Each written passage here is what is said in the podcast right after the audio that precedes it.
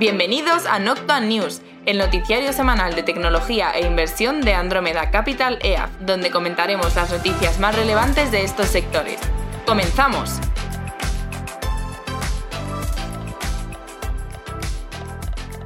Bienvenidos al episodio número 4, temporada sexta Noctua News. Hola Juan, ¿cómo te encuentras? Hola Flavio, muy bien, muy bien. Una semana más aquí, al pie del cañón. Perfecto. Pues nada, eh, vamos a ponernos con el noticiario. Tenemos de todo, algunos eventos que ha habido esta semana, es conveniente repasar y bastante noticia en general. No podemos decir que sea época baja, todo lo contrario. Así que, mm, venga, entremos en sustancia. Vamos a ello. Empezamos tecnología con Amazon y es que invertirá 4 billones en la startup de inteligencia artificial, Anthropic. Eh, salió a principio de esta semana más o menos, aunque no tendrá ningún miembro en el consejo de administración. Sí, o sea, eh, Anthropic es conocido por los modelos de cloud y cloud 2. Eh, por lo visto, Amazon va a recibir un stake minoritario y colaborarán para el desarrollo de estos modelos hay que recordar aquí que Amazon va bastante tarde, o sea, va con lag con respecto a lo que está haciendo Google y, mm, Microsoft. O sea, ha hecho un acuerdo desde una posición así más débil, quizá.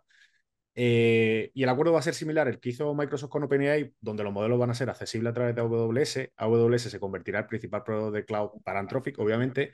Y Anthropic dice que usarán, esto es muy interesante, los chips de AWS que son training e inferencia en sus modelos que esto es para quitar un poco de peso o importancia a, Nvidia con sus GPUs. Eh, también van a promocionar Amazon Bedrock, que la parte de Bedrock también ha caído ahí un poco, o sea, la gente estaba, estaba el debate ahí en el mercado sobre si también se estaban quedando atrás. Y solo recordar que en mayo Google firmó un acuerdo con Anthropic por el que se convertía en su principal cloud partner. En ese momento, pues recibía 450 millones de dólares, ¿no? Entonces, bueno, pues vemos aquí esta dinámica de hacer partners con los principales, pues con OpenAI y demás. Sí, una lectura muy clara del acuerdo con Anthropic es que si ya tenían una solución parecida, que es la de Bedrock, eh, por parte de AWS, pues bueno, vamos, como que se han visto compelidos a realizar el acuerdo con Anthropic porque Bedrock no está funcionando lo que se debía.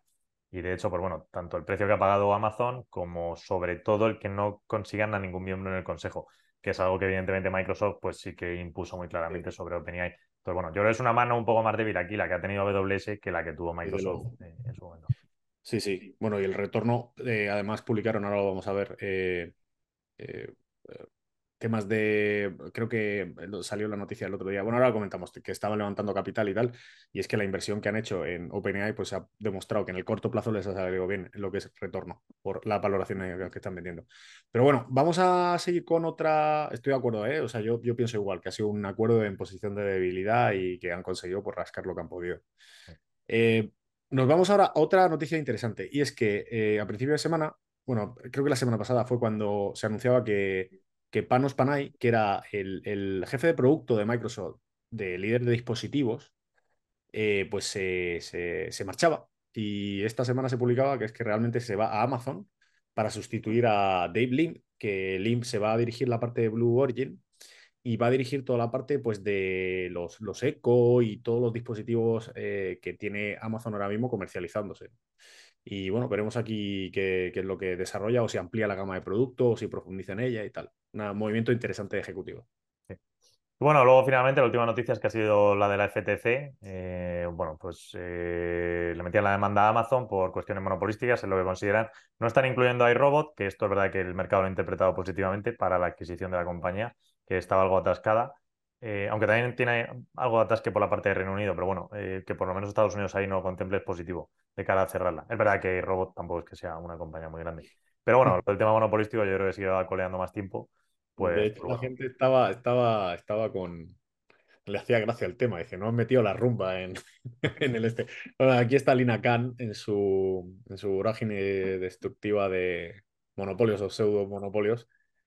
Y de hecho, otra noticia que salió esta semana es que, a pesar de haber perdido el, tema de, del acuerdo de adquisición y tal, pues que lo iban a reinvestigar. O sea que.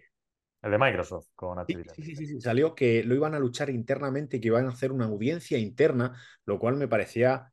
Eh, pues, pues bestial, ¿no? Porque en el fondo tienes un juzgado que ya ha dicho, oye, esto puede, esto procede, ¿no? O sea, procede que se, o sea, seguir con el acuerdo hacia adelante y, aún así no, no, cesa en su empeño en, en, parar cosas cuando, pues oye, hasta un juzgado te está dando la razón. pues no, no habla muy bien de lo que es la institución ahora mismo, ¿no? Y cómo, y el sesgo que tiene. En fin. Nos movemos ahora a Microsoft y es que eh, está trabajando en lanzar modelos de inteligencia artificial desarrollados, ojo, a nivel interno. Y es que, pues bueno, los costes de integrar OpenAI se han disparado, según comentaban en la noticia, hasta tal punto que están explorando esta opción. Eh, Peter Lee sería el que estaría liderando a 1.500 ingenieros, que se dice pronto, para, para lanzar un, una especie de conversational AI, es decir, de conversación similar a lo que tiene OpenAI, eh, pero sí que es verdad que están intentando hacer los modelos de menor tamaño y más fáciles de operar. Además, dicen que el objetivo es usarlo en sus propios, eh, a nivel interno, en sus propios productos, por ejemplo, con el, con el chatbot de Bing, y que los modelos de OpenAI se reservarían para cargas más complejas. ¿vale? Yo entiendo que también pues, para empresas y cosas así que donde pueda haber una monetización, porque también el coste que les supone operarlo pues, pues es más elevado. Vale, vamos con Meta. Hizo la conferencia de eh, Meta Connect bastante interesante porque, bueno, esto fue el origen hace dos años del tema del metaverso. Bueno, cosas que hacían. Lanzan chatbots de inteligencia artificial eh, esta misma semana, ¿vale? Tendrían distintas personalidades y el objetivo sería el de atraer a generaciones más jóvenes. Eh, bueno, pues había uno inspirado en Bender o en Alvin de Alien y cosas así un poco. Eh, el de Bender, eh, Bob the Robot, y que además había levantado algunas ampollas porque estaba bien hecho, en el sentido que el tío era un poco áspero, a, pues el chat este era un poco áspero a responder a la gente hasta el punto de recibir quejas y tal, pero bueno, es parte del juego, ¿no? Entiendo aquí, a nivel marketing. Luego, bueno, eh, estaba la parte de generación de stickers con inteligencia artificial, que era curioso. Eh, un sistema también de generación de imágenes, tipo pues DALI o Midjourney, con inteligencia artificial. En este caso recibía el nombre de EMU. Eh, que bueno, a ver, si se ve el resultado, tampoco hace falta que lo comentemos mucho, porque los resultados se ven en ejemplos, funciona igual que los otros, ¿vale? No sé si estarán tan tan entrenados, pero bueno, ponías gatitos en el espacio y te los sacaba. Y luego, bueno, pues presenta las Quest 3 a un precio de unos 500 dólares, que es algo más bajo creo que la generación anterior. Y bueno, también se ha viralizado mucho, eh, sobre todo por Twitter, ese vídeo que había de una, un podcast donde salía Mark Zuckerberg con el entrevistador, todo montado sobre el metaverso. El del ex Friedman, ¿no? El del MIT. Eh, sí, efectivamente. Y, bueno, sí, la verdad es que era bastante eh, sugerente porque salían los dos en un espacio conjunto de manera totalmente virtualizada con las gafas puestas y una generación de imagen por inteligencia artificial que, que le sacaba el sistema bastante fidedigna a sus caras en la realidad. Menos arrugas, eso sí, te deja un poco más guapo, un poco más artificial. Pero bueno, el resultado, la verdad es que está muy bien. Eh, creo que es un buen paso, o creemos que es un buen paso en la dirección, pero bueno, que esto tiene limitaciones, entre ellas que todavía las gafas pues cuestan un dinero y la penetración no es tanta y luego la utilidad, pues a ver cuánto. Eh, esta mañana, bueno, eh, anoche, creo que era John Carman, hacía un comentario al respecto de cuánto era la utilidad de esto y bueno, pues venía un poco a concluir lo mismo. está muy bien, es sugerente, pero faltan aplicaciones, la, application driving, algo que digas, ostras, esto es lo que lo utiliza todo el mundo y se ve la utilidad, porque a día de hoy, pues bueno, gastarte 500 euros para hacer una conferencia cuando puedes llamar por teléfono, pues... Efectivamente, hacer una llamada de Zoom con una cámara más o menos operativa, pues bueno, te soluciona el tema. Efectivamente, o sea, tiene que haber un salto tan grande ah. que te, o sea, que, sea como, como dicen en inglés, no brainer, es decir, que tenga todo tanto sentido es que no, no puedas decir, oye, pues no, no, mm. Pero bueno. ahora mismo la principal barrera es la económica, está claro. También me gustaría ver a ver qué lanzan, o sea, con lo de Apple y tal, tengo bastante curiosidad ahora en enero, eh, a ver qué presentan, que está ya más cerca. En fin, nos movemos ahora a OpenAI, que hemos comentado así alguna pincelada, pero es que el tema es que salía una noticia esta mañana que quieren vender acciones a una valoración de entre 80 y 90 billones eh, de dólares, ¿no? Billones de dólares. El triple, el triple del valor al que compró Microsoft, que tiene el 49% de la compañía. Aquí vemos la diferencia del acuerdo que han conseguido con, con Amazon, con Anthropic. OpenAI dice haber facturado un billón en 2023 en, de revenues, de ingresos, y que esperan aumentar la facturación aún más en 2024. Esta venta de acciones se realizará con acciones de empleados, es decir, que no van a emitir nuevas acciones, es decir, que no van a diluir a los, a los eh, accionistas actuales. Bueno, eh, podemos decir que a lo mejor eh, que Satya Nadella es de los mejores inversores ahora en hecho un por tres en menos de seis meses. Sí, sí, no, no. Venture Capital, Venture Capital. Siguiendo con OpenAI, bueno, anunciaban también que ahora puede hablar, oír y ver, porque, bueno, pues han metido integraciones, la verdad es que eh, funcionaba de manera bastante curiosa. Había un vídeo muy bueno en, internet, eh, creo que se puede buscar, de cómo, cómo arreglar una bici, ¿no? Eh, sacaban el de OpenAI. Entonces, bueno, pues mandaba instrucciones de, oye, esta es mi bici, mandaba una foto a la bici, entonces OpenAI te iba respondiendo, ¿cómo le arreglo el sillín? Entonces, pues mira, son unas herramientas. le hacías una foto a las herramientas. ¿Qué herramienta es? Y OpenAI te decía, pues mira, es la herramienta, la de la derecha, no sé qué. es bestial esto, porque realmente lo que supone es hacer la disrupción a una parte importantísima de los jobs to do esto, de los trabajos que realiza YouTube en la actualidad. ¿eh? Curioso. Y además, otra, otra noticia, que es, que es la siguiente y está relacionada con esto, y es que está valorando, junto con SoftBank y John Ivy, la creación de un dispositivo de hardware que se ha comentado por ahí que podría ser un smartphone. Sí. Eh, lo cual, eh, pues fíjate, viendo toda la evolución que estamos viendo tan acelerada en estos momentos de, a nivel, eh, fíjate lo que acabas de decir, ¿no? Ver, oír, hablar, eh, ponerte los vídeos, o sea, estamos haciendo, o sea, viendo una evolución de lo que es el asistente personal, que además da una... Aquí sí que hay una mayor utilidad. Si te sustituyen el dispositivo, en vez de llevar un Android, lleva un, lleva un, pues el OpenAI Stack o lo que sea, y encima funciona, mm. funciona, porque ese es el tema, porque es que los actuales pues tienen un recorrido bastante limitado en las funcionalidades que puedes aplicar y tal. Pues es que eso sí que es un cambio sustancial, ¿eh? Ya, pero fíjate, yo que veo que al final todo la inteligencia artificial va a producir comoditización, ¿vale? No va a haber tanta diferencia.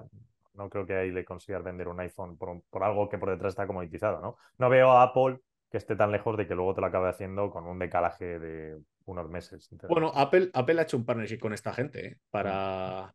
Ha hecho un acuerdo de que se anunció hace dos o tres semanas, ¿no? Para integrar, para mejorar precisamente Siri, porque estaban viendo que ahí se están quedando atrás. Bueno, pero es que Siri, Siri es una inteligencia artificial ya como de primera generación, o sea, es como muy antiguo. O sea, Ya, ya, pero precisamente, o sea, yo no sé si es más, o sea, que se comentaba en la noticia que van a lanzar un smartphone, pero a lo mejor puede ser un tema de vender eh, directamente, aunque está claro que esto tiende a la comoditización y tal, el software y toda la historia esta, pero bueno, ahora mismo ellos son los que van, están a la vanguardia de esto.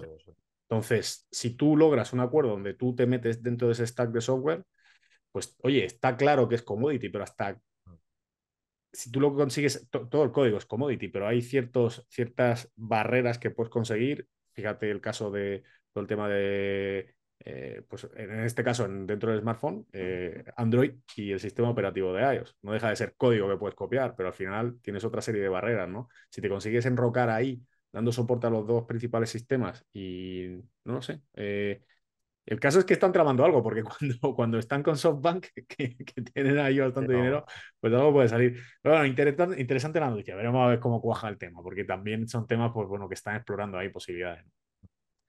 Bueno, y finalmente, y, por la, última noticia es que ChatGPT puede ahora buscar en Internet en tiempo real, pero bueno, esto creo que. Bueno, este salió a colación del anterior. Creo que va de la mano, pero vamos, ya se, intuye que como tú estás preguntando por la bici y es una bici así, pues no te van a sacar un vídeo de una bici de, hace no, sé cuánto tiempo. Sí, pero no, funciona un poco mal porque, claro, se sesga enseguida. Hicieron una prueba de que poner una noticia falsa en Google y luego le preguntaban a ChatGPT sobre el tema. Entonces, claro, leía como de la última noticia porque era muy curiosa, entonces la leía totalmente mal. Pero bueno, o sea que eso, eso se tiene que entrenar mucho mejor. Te decía, ¿sabes? Que ChatGPT te decía una noticia, te decía algo veraz cuando era totalmente falso. Y, a todas luces se veía que era falso, que acaban de colar la noticia. Bueno, eh, vamos con Shopify. Y es que compra participaciones de Fire, que es un marketplace B2B enfocado en retail. Como parte del acuerdo, Shopify eh, recomendará a sus clientes que usen Fair para vender al por mayor. Por otro lado, el acuerdo establece a Shopify como socio preferente eh, de Point of Sale para la comunidad de C. Y luego nos movemos a Google, que es que ha presentado, pues, los, el, bueno, se ha filtrado realmente al principio de semana el Pixel 8, eh, se lanzará el 4 de octubre. Y otra noticia interesante, ya o sea, liquidamos ya Google, es que cerrará Google Podcast en 2024 y lo moverá todo a YouTube. Venga, vamos con Apple. Empezamos, bueno, tiene una cosa de India y es que va a incrementar su producción en la India por cinco veces hasta los 40 billones durante los siguientes entre 4 y 5 años, más o menos, lo que estima. Eh, ahora mismo Apple fabrica unos 7 billones allí, en particular eh, iPhones, y planea expandir a lo que sean también AirPods. Eh, y sigue con su estrategia de quitar importancia a China en la cadena de suministro por bueno, los problemas que ya sabemos que, ha tenido un poco China con el tema del cerrajón, del COVID y demás. Y lo mismo, bueno, pues problemas en su fábrica de India, que esto es la contraparte de, montarlo, en la que es la de Pegatron, y bueno, es que ha salido ardiendo. No afecta a nivel operativo, pero están estudiando abrir una nueva fábrica para compensar un poco también esto. Que, bueno, pues un poco la, han tardado cuatro días en reactivarla y tal. Yo no sé si está, supongo que no estará al 100%, pero vamos.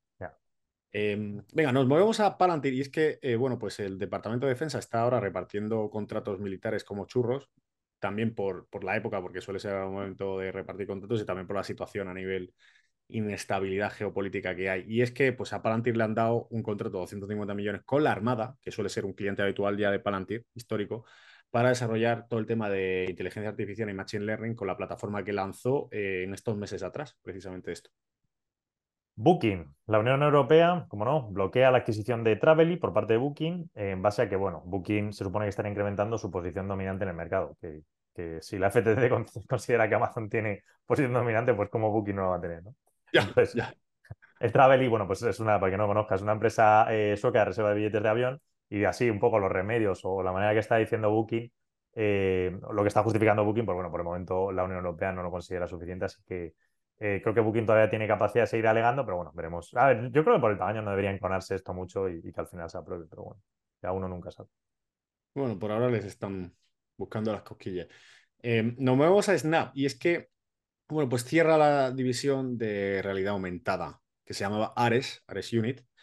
Eh, pues eh, engloba lo que es 3D eh, Viewer, Artificial Reality, o sea, Augmented Reality Try-On, Fit Finder, bueno, una serie de divisiones, ¿vale? Y de hecho, lo que estaban intentando es que estas, o sea, el producto que estaban haciendo estas divisiones, pues se integraran dentro de las apps o las, o las páginas web de los clientes. Y bueno, el resultado es que va a despedir a 170 personas, aunque se piensa que puede que algunas de ellas se reasignen. Y bueno, a colación de la noticia, pues la acción subía creo que un 10%, algo así, porque bueno, pues veían como que se estaban centrando en, cosas más tangibles en vez de estar dedicando el dinero aquí en un momento pues un poco peliagudo a nivel general de Snap. Fuera innovación. Eh, ahora mismo te recompensa Wall Street. Sí. Eh, Adobe, bueno, la Comisión Europea ha parado la compra de Figma. Eh, esto por el momento la tenía parada la CMA, que es la de Reino Unido. Creo que la Comisión Europea como tal no lo tenía, aunque ya habían salido cosas. Pero bueno, el caso es que oficialmente ya fue esta semana. Eh, en principio, vamos, es que no recuerdo yo si antes salió algo de la Comisión Europea, creo que no. Eh, bueno, ¿Cómo? Que no, no. Era, o sea, la CMA sí que estaba investigando. Estaba, de hecho, o sea, la Unión Europea lo que pasa es que ha, parado la compra porque es que le falta recibir información. Por lo visto, estaban esperando que le enviara algo que ya, ojo, es información que ya había pedido la CMA, pero por lo que sea, se han retrasado. Y por eso han parado el proceso de compra. Sí que es verdad que la CMA está revisando, lo que pasa es que no ha hecho ningún comunicado y tiene bastante tiempo, tiene hasta el 31 de diciembre para tomar una decisión. Vale. Pero bueno, ahí están. Vale, bueno, ya, ya está contada la noticia. Eh, venga, me muevo yo a FIR y es que, bueno, ofrecerá el Buy Now Pay Later con Wave Communication. Y luego Getty, Em, que es esta, esta, eh, de imágenes, vamos, esta, esta empresa de imágenes y demás, llega a un acuerdo con NVIDIA para permitir generar imágenes desde Getty con derechos de autor. Bien, empezamos un poco en chips con la parte de TSMC y es que va a incrementar un 30% los pedidos de máquinas de, los Cogos. Em, eh, bueno, está cogiendo pedidos tanto para AMD y Nvidia. A ver, sobre todo ahora mismo el problema de, de los chips de inteligencia artificial es que no hay más producción de Cogos. Entonces creo, vamos, eh, memoria es un bloque o sea, es un cuello de botella, pero los cogos es todavía más cuello de botella. sí, es el principal, que además es, curioso porque es la parte de empaquetado de cuando hacen, en el anterior podcast lo explicamos, pero es cuando tú haces los chips, antes eran en una tableta así y ahora los montas cada, los, divides en legos y los montas uno encima de otro y eso tiene pues una serie de complejidades, ¿no? Y el tema es que ha habido tres anuncios, creo, hasta la fecha. Uno fue como en junio, julio, no, antes de junio, julio hubo uno, en junio, julio hubo otro y este es el tercero, creo recordar, y todos van en la línea de eso de incremento de, la capacidad de producción aquí. De hecho, es que creo que están, no sé si doblando o triplicando de aquí a segundo cuarto del 2024, el año que viene, pues un incremento sustancial, que bueno, va a relajar un poco pues el problema que tenemos ahí de lo que tú dices, ¿no? El cuello de botella. Ah, y ASML, y es que eh, nos vemos a ASML y salía, así como teníamos en TSMC esta noticia, en ASML salía un, una otra noticia, un poco para, para equilibrar el mercado, es que disminuía los envíos de máquinas de EUV en 2024, o sea, va a disminuir, o se entiende que va a disminuir por varios motivos, entre los que destacan, esto es algo que se comenta dentro del mercado, ¿no? Eh, pues la disminución de la demanda de chips de 3 nanómetros de Apple, porque se estima que va a haber menos demanda de MacBook y iPads. No sé yo si menos que este año, ¿eh? pero bueno, se estima que va a haber menos. Menos demanda de chips de Qualcomm, porque, bueno, aquí ha pasado una cosa importante en el mercado que lo hemos comentado y es que Huawei, pues, pues está recuperando, o se espera que recupere cuota de mercado en China y no usa los chips de Qualcomm. Y por cierta canibalización de los Exynos de Samsung, también eh, de los chips de Qualcomm. Y luego porque, pues bueno, eh, también se, se, estima que la demanda de nodos de Samsung, que es el 3G, 3GAP eh, y el Intel, el 20A, que lo hemos comentado también bastantes veces, pues que la demanda no está siendo tan, tan elevada como se estimaba. De hecho, a Intel está comunicando los, los, pues esto, los clientes que está teniendo, pero con bastante espacio temporal, ¿no? Eh, también se sabe o se conoce o se estima por ahora que Samsung Micron y SK Enix no van a expandir capacidad hasta bastante entrado el 2000, finales de 2024-2025. ¿Por qué? Recordemos que, es que este año mismo ellos han recortado eh, lo que generan en el año. Han hecho recortes bastante importantes. Y bueno, pues eh, el tema, sí que digo una cosa cierta, que el consenso del mercado ahora mismo es que el sector de semiconductores pues va a tocar fondo en, el, en la segunda parte como de, de este año y más o menos el riesgo es que esto se dilate más hasta, hasta primera parte del año 2024. Pero bueno, aquí hay una cosa positiva y es que si tú lo miras desde una capa más elevada, dices, bueno, pues es verdad que estamos más o menos por el tocando fondo. Es que yo es como veo más la lectura porque acertar exactamente con el perfecto tal es, es muy complicado. Sí, decirlo ahí no aproximarte. O sea, puede aproximar uno mucho, pero bueno, por el botón, el botón tampoco volverse loco. Efectivamente. Y luego, por otro lado, SML, bueno, también habría habría un centro, bueno, va a abrir un centro, perdón, de soporte en el norte de Japón para la planta Rapidus, que, bueno, es así como un competidor de TSMC a su manera. Y el motivo es que están instalando máquinas de UV en la planta. Sí, es curioso lo que han hecho Japón con Rapidus, ¿eh? Pero bueno, ahí están también igual. En vez de traerse TSMC como ha hecho Estados Unidos, están creando un competidor. Pero bueno. Eh, Nvidia, ya eh, metido en el tema de chips, es que ha, puesto el objetivo en la industria de, anunciantes y es que quiere que su siguiente mercado a nivel compras, o sea, pues que sea un mercado importante y tal, en lo que se refiere a inteligencia artificial, pues sea este, este mercado y de hecho está en conversaciones para ver si venden pues sus chips y tal. No sé si de forma directa también con, con temas software o con algún intermediario a WPP, a MediaMonks y a Tabola bueno, interesante esta noticia porque de hecho habían puesto una persona encargada, una persona que venía, no sé si de automoción y tal, a, abrir este mercado. Vale, y en la regulación Estados Unidos-China, que esto, bueno, pues sigue avanzando. El Departamento de Comercio de Estados Unidos ha publicado las reglas para acceder a la ChipSat, ¿vale? Eh, de cara a restringir la expansión en China de compañías de semiconductores que reciban fondos federales de Estados Unidos. Se escudan en que es una, iniciativa de seguridad nacional, que a ver, no les falta razón, es cierto, y hay como dos reglas claras. Por un lado, prohíbe a las compañías que reciban fondos su expansión en países extranjeros durante 10 años y por otro, reduce el número de proyectos comunes de tecnología, licencias e innovación con extranjeros. Eh, a ver, eh, bueno, está bien un poco la clarificación. Es cierto que no han ido a targets concretos de empresa que, y creo que ya no van a ir después de esto, que era un poco el miedo de que, por ejemplo, estuviesen más restrictivos con nombres muy claros, en plan, oye, pues Nvidia no puedes vender incluso cierto tipo de GPU todavía peor en China o algo así, que parece que hay pues ya no se ha dado ese paso. Entonces, eh, bueno, sí, o sea, a ver, no le quito razón a, lo que dice el Departamento de Comercio, que está bien. Su único peligro era, pues eso, de cara a las cosas en la cartera, algo así que dijesen. Hola, aprovecho estos segundos para agradecer a Andrómeda Capital EAF, el fondo de inversión líder en tecnología, el hacer posible este podcast.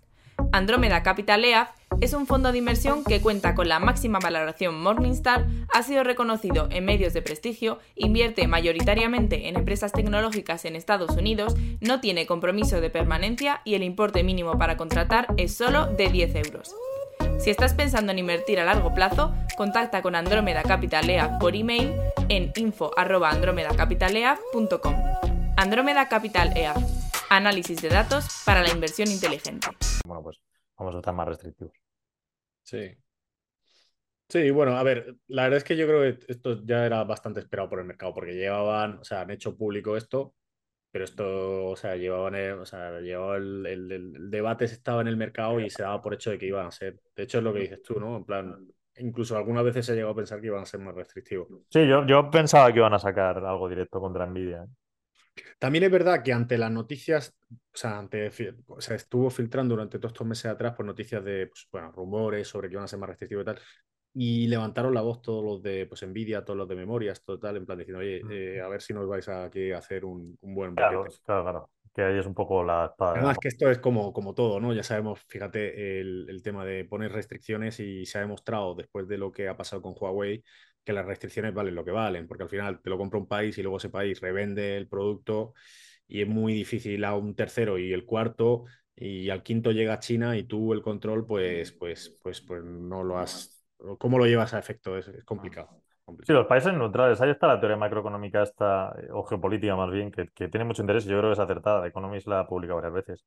Y es la idea de los países neutrales, cómo se están favoreciendo tanto de la situación actual. Pues los Arabia Saudí o los India, que juegan un terreno gris y bueno, pues al final te llevas trabajo que podía estar haciendo China, pues, pues ellos hacen allí de middle, ¿no? Están allí en medio, ponen un margen y se fueron. Efectivamente. Y les crece su PIB con eso, ¿sabes? Sí.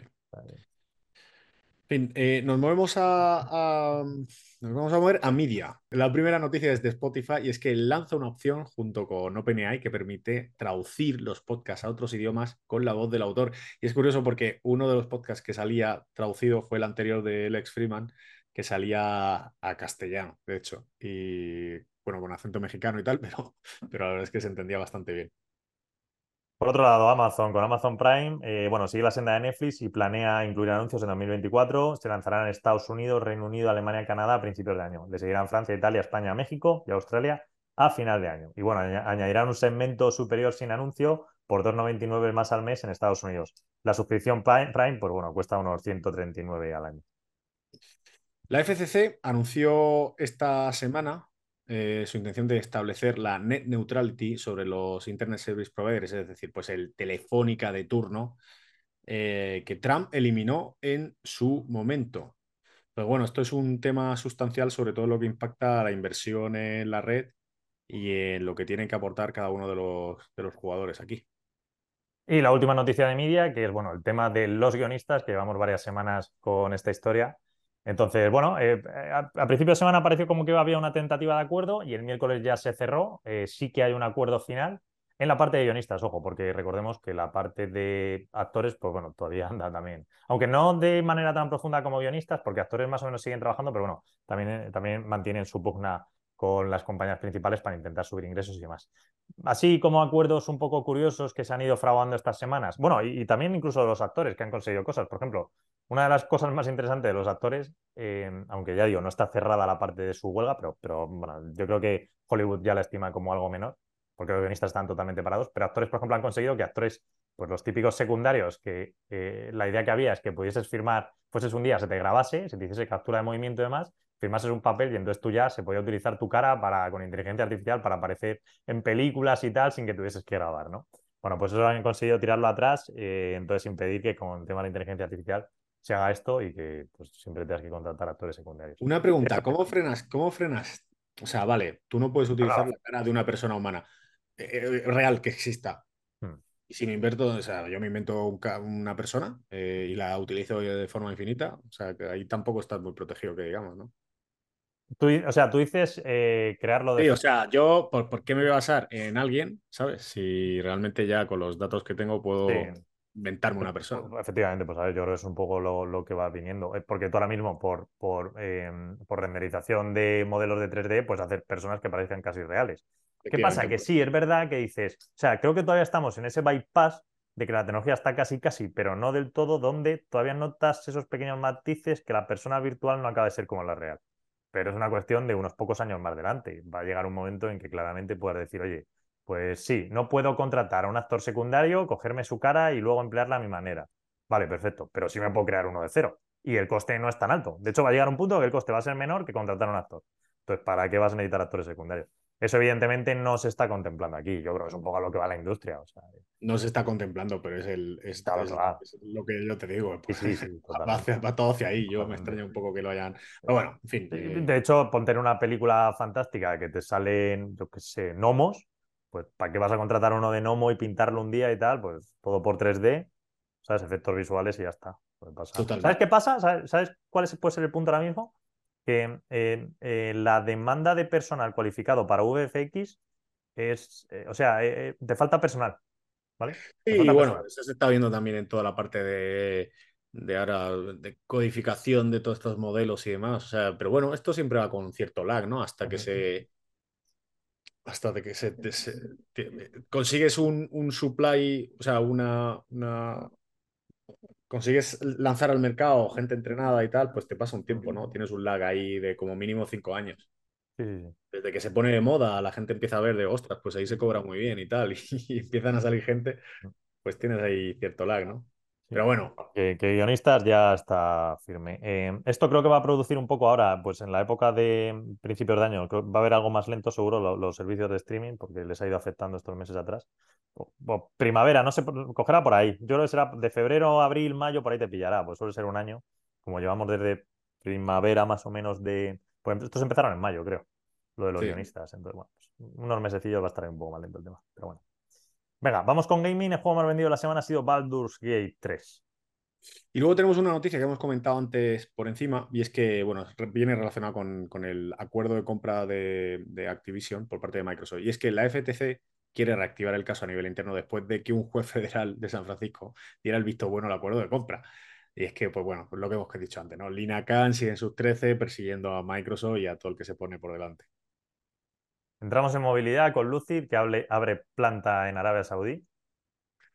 Esto es interesante porque se decía que, que Tesla, ¿no? ser Tesla el que el siguiente. Bueno, esto estaba ya planificado y tal, pero se decía que el siguiente iba a ser Elon Musk, que lo iba a abrir ahí la planta en, Arabia Saudí. Al final parece que lo va a abrir en India. En fin, no se sabe. Eh, nos movemos a Uber dentro de movilidad y es que, bueno, nombra a, un CFO que viene de, de Analog Devices, se llama Mahendra eh, Raya. Y, bueno, eh, pues se han cubierto ya la posición con esta persona. Muy bien, última sección, ciberseguridad, y la verdad es que como siempre bastante interesante. De hecho me voy a poner en modo ciberseguridad aquí, mira, eh, así, a modo tal, que parece para el vídeo, esto quien vea el vídeo, bueno, tonterías aparte. venga, vamos con Cloudflare, y es que anuncia varios acuerdos con, en primer lugar, esto es súper interesante lo de Cloudflare, con Meta, que permitirá que los developers usen Llama 2 en Workers, Nvidia, donde eh, Cloudflare llevará las GPUs de NVIDIA a The Edge, es decir, como al borde, eh, junto con el Ethernet, eh, con switches de Ethernet, ¿vale? De, NVIDIA, es decir, bueno, entiendo que los Ethernet estos, no sé si va a ser InfiniBand de NVIDIA o van a utilizar, entiendo que si va a ser con NVIDIA va a ser InfiniBand, ¿no? No utilizarán Ethernet general, pero bueno. ¿Tú lo viste, Juan, de eso? Yo, o sea, creo que van a usar los, van a usar Ethernet, o sea, no van a usar o sea, en el, en el, anuncio lo que decían es que iban a usar Ethernet. Vale, pues entonces, entonces yo, yo creo que, que, solamente se van a, en principio, porque esto, a ver, esto es un, esto es un salto para, para Cloudflare. ¿Por qué? Porque Cloudflare, la, la, propuesta de valor que estaba vendiendo a todo el mercado, la que precisa, precisamente ellos se apalancaban en utilizar hardware que es commodity. De ahí, y en base a eso, iban a ofrecer pues unos precios más competitivos y tal y cual. Claro, tú ahora te estás llevando GPUs. Si encima me le metes ya Infinity Band, ya creo que, te cargas todo un poco la narrativa. Pero bueno, eh, sí, yo creo que, yo creo que no, no dice nada de Infinity. ¿eh? O sea, la noticia ponía lo de Cernet. Vale, vale, Bueno, y luego también. que, eh, bueno, que puedes decir que están adoptando todo el stack porque realmente, oye, con Ethernet las GPUs y además iba a adoptar el software de Nvidia, o sea que. Mm. Y luego finalmente, bueno, cerrar acuerdos con Hugging Face, Snowflake, Databricks y Microsoft. Muy importantes estos también. O sea, mm, o sea, los acuerdos estos importantes. Luego nos movemos a Palo Alto y es que se filtraba que estaba interesada en comprar eh, dos empresas. Una es Talon Cybersecurity por unos 600-700 millones. Y es que pues, este es un, buscador para, más que, sí, la parte de buscador para empresas, que sobre todo para gente pues, que trabaja desde su casa y demás. Y luego Dick Security por unos 300-400 millones que es para la seguridad del dato en los, los cloud públicos. Entonces, la historia es que siguen ahí con su, pues un buen ritmo de adquisiciones, característico de Palo Alto de que entró Niki Sarora para reforzar pues, toda la parte de cloud. Eh, y además son empresas pues, israelites, israelíes. Bueno, finalmente Sentinel One eh, hacía un acuerdo con, con, no sé cómo se pronunciará esta, la de Sí, entiendo que será así, pero nunca la he escuchado. Esta es la aseguradora, ¿no? Sí, sí, sí, es una americana. aseguradora bastante potente. Sí, sí, por eso. Eh, bueno, pues Sentinel eh, con SHAP eh, cerraron un acuerdo por el, que, por el que compartirán datos sobre la salud cibernética de las empresas eh, con SHAP para, bueno, para, cons- para conseguir descuentos. A ver, al final viene un poco la idea, y, y- y esto también la SEC lo está metiendo allí en Estados Unidos, que es todos los riesgos cibernéticos. Es decir, tú te hackean, tienes un timeline de unos cinco días, creo que es, para desglosar con un procedimiento estándar el tipo de, de data leak que se te ha producido, el hackeo, cómo ha venido, y luego, sobre todo, bueno, las incidencias a nivel de, seguros que tienes que tener, de oye, es que ha habido tal cosa, pues las aseguradoras me respaldan con esto. ¿Qué pasa? Que, claro, para las aseguradoras, pues andan un poco perdidos por la profundidad de los ataques cibernéticos que puede haber. Por ejemplo, hace unos días en Las Vegas dejaron a media Vegas sin, sin funcionamiento. Entonces, claro, aquí está viendo un poco tema que es comprensible de que algunas aseguradoras digan, vale, si tenemos que poner unas primas y hay unos datos de tipo de hackeo y tal, pues que andemos un poco perdidas de, oye, que alguien nos aporte información, que tengamos más visibilidad y demás. Entonces, yo creo que este tipo de acuerdo de Sentinel va un poco en esa línea. Y que ya lo han apuntado varios analistas de, ciberseguridad, que es verdad que por aquí pues va a haber bastante demanda. Ya la está viendo, vamos, solo viendo un poco las necesidades regulatorias. Está claro que a nivel eh, de seguridad por aquí necesitan mucho. Entonces, bueno, no sé, como que se está como que está evolucionando la industria en este lado. Sí. O sea, son hitos que demuestran que esto, pues en realidad no es solamente un que es papel mojado una cosa que, sino que en realidad está, pues actúa como driver del mercado y como pues, pues, te genera demanda. Y todas estas que muchas que tenemos en cartera, pues se ven beneficiadas, así que positivo, la verdad. Muy bien, pues Nada, bueno, no se han movido ninguno, fíjate. Los tengo por aquí todos quietos, claro. quietos, quietos. Están súper bien entrenados, ¿verdad? ¿Te has dado cuenta? a los de Apple. Yo me voy a poner otra vez el avatar. Esto del avatar es una maravilla, te lo cojo bastante bien. Sí, pues chulo. ¿Cómo lo has puesto? Es que yo no. no Mola no- mucho. Eh, nada, luego te enseño. Es una tontería. Sí, eh. una- lo tenía antes- fondo virtual y tal. Pones ahí. Ah. Seleccionar avatar. Bueno, creo que es más rápido. Si le das a seleccionar avatar, tienes. Hay algunos un poco feos, pero este, este está bueno. Sí, sí, sí. Bueno, la puedes hacer en noticiero así, pero eh, ah, no cosas. Está bastante chulo ese, sí. Sí, sí, es muy divertido. Bueno, eh, pues nada, volveremos la semana que viene. Hasta la semana que viene. Un abrazo a todos. Noctua News es una iniciativa de Andrómeda Capital EAF que tiene como objetivo mantener informado a sus oyentes a través de una selección de las noticias más relevantes del mundo de la tecnología y la inversión. El contenido de este podcast es informativo, no debe tomarse como asesoramiento en inversiones o como recomendación de compra o venta de acciones o productos financieros y no está dirigida a inversores o potenciales inversores en Andrómeda Capital EAF.